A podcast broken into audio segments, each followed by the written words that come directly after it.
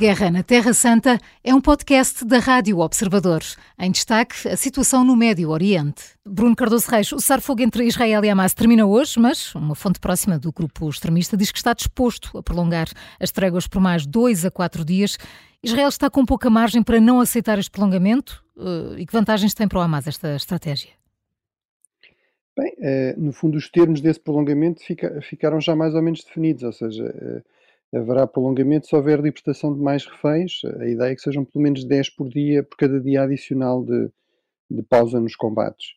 Uh, e, portanto, isso parece-me corresponder exatamente ao objetivo de Israel, ou seja, Israel sempre disse que um, uma das razões para, para esta campanha militar em Gaza era realmente procurar destruir o mais possível a, a estrutura militar do Hamas, mas também era uh, que só através da pressão militar, ou seja, de uma pressão militar crescente sobre a liderança, sobre o, o braço armado do Hamas, é que o Hamas poderia ser levado a libertar reféns. Eh, e realmente isso aconteceu desta vez, nunca aconteceu no passado, não é? No passado tivemos casos em que, como aquele eh, soldado que esteve anos preso pelo Hamas e, e, só foi libertado um, em troca de um número de reféns muitíssimo maior. Portanto, no fundo, esse cálculo estratégico de Israel parece estar a funcionar e, portanto, Israel, nessa medida, tem de continuar a ameaçar que vai retomar os combates, não é? Que não vai haver aqui automaticamente nenhum cessar-fogo prolongado uh, para continuar a garantir que vai continuar a haver libertação de reféns e vamos ver se isso,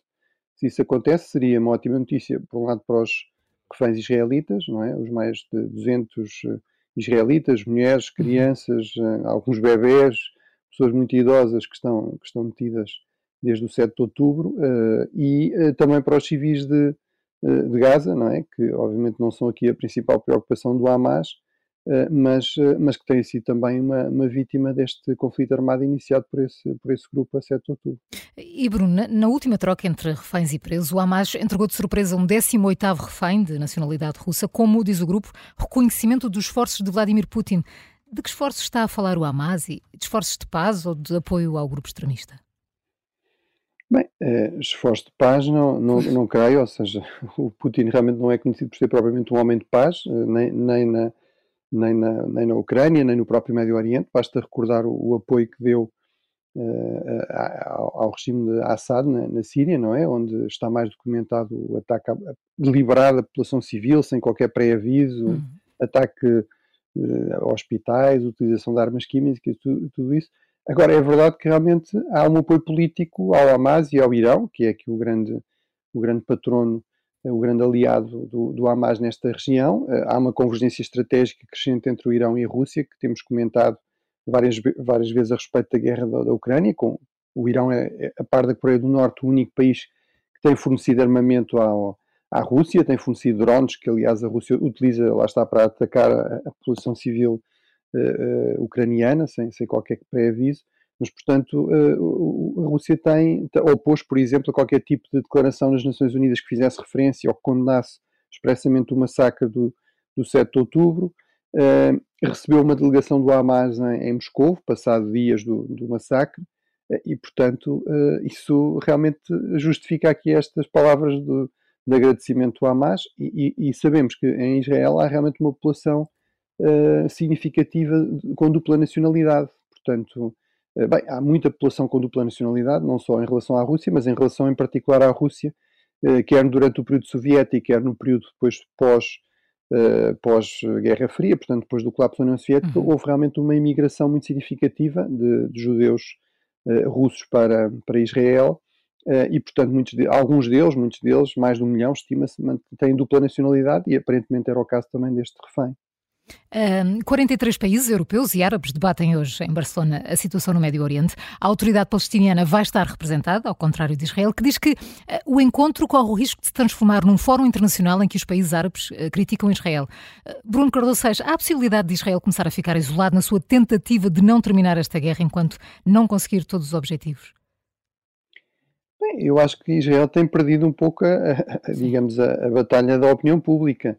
Uh, mesmo, uh, mesmo na Europa, por exemplo, onde à partida uh, poderia ter mais alguns apoios. Mas também parece que Israel está muito conformado com essa realidade, que é a nível global, realmente, até pelo peso do, do mundo árabe, peso numérico, número de países, peso também económico, a importância do, do petróleo e tudo isso, realmente a posição de Israel não tem assim tantos amigos. Eu também vou sublinhando que há países importantes, mesmo no Sul, que, que, que de facto são, apoiam Israel, países como a, como a Índia, países como as Filipinas.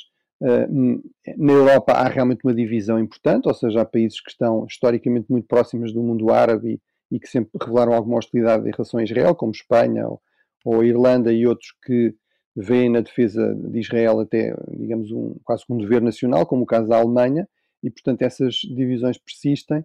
Agora, realmente neste fórum, digamos, do Mediterrâneo, que foi aliás uma área onde eu trabalhei, onde foi, foi aliás basicamente aí que comecei a trabalhar nesta, uhum. nesta área da, da, das relações internacionais, uhum. uh, no contexto de um fórum que é o chamado Euromes, que é no fundo um, uma rede de institutos de investigação uh, que no fundo funciona paralelamente a esta dimensão mais, mais política e por, por vezes até encontros em que em que estão quer esta dimensão mais académica, quer esta dimensão mais política, e portanto, nessa altura, aliás, em, em Barcelona, cheguei a assistir realmente a alguns destes encontros e, e, havia sempre um momento que um, que um, diplomata europeu caracterizava como uh, lá vamos nós outra vez, que era quando se falava da Palestina, uh, e realmente aí uh, depois todos os Estados Árabes também queriam falar dessa questão e demorava-se, independentemente do tema na agenda, esse, esse tema acabava por, por depois demorar uma série de tempo.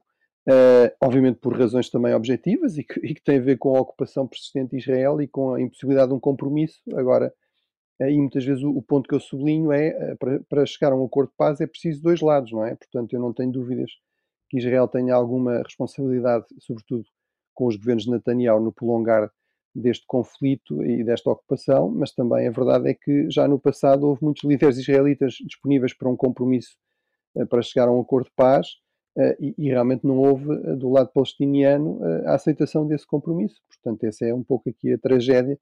Agora percebo que Israel, neste contexto, no contexto deste encontro, realmente estaria claramente em minoria e, portanto, tivesse essa posição de achar que não, enfim, que não valeria muito a pena estar presente ou que daqui não sairia outra coisa que não uma, uma condenação de Israel por muitos dos participantes. A Guerra na Terra Santa é um podcast da Rádio Observador. Vai para o ar de segunda a sexta, depois do noticiário das nove e meia da manhã e tem nova edição depois da síntese das quatro e meia da tarde. Está sempre disponível em podcast. Eu sou a Maria João Simões.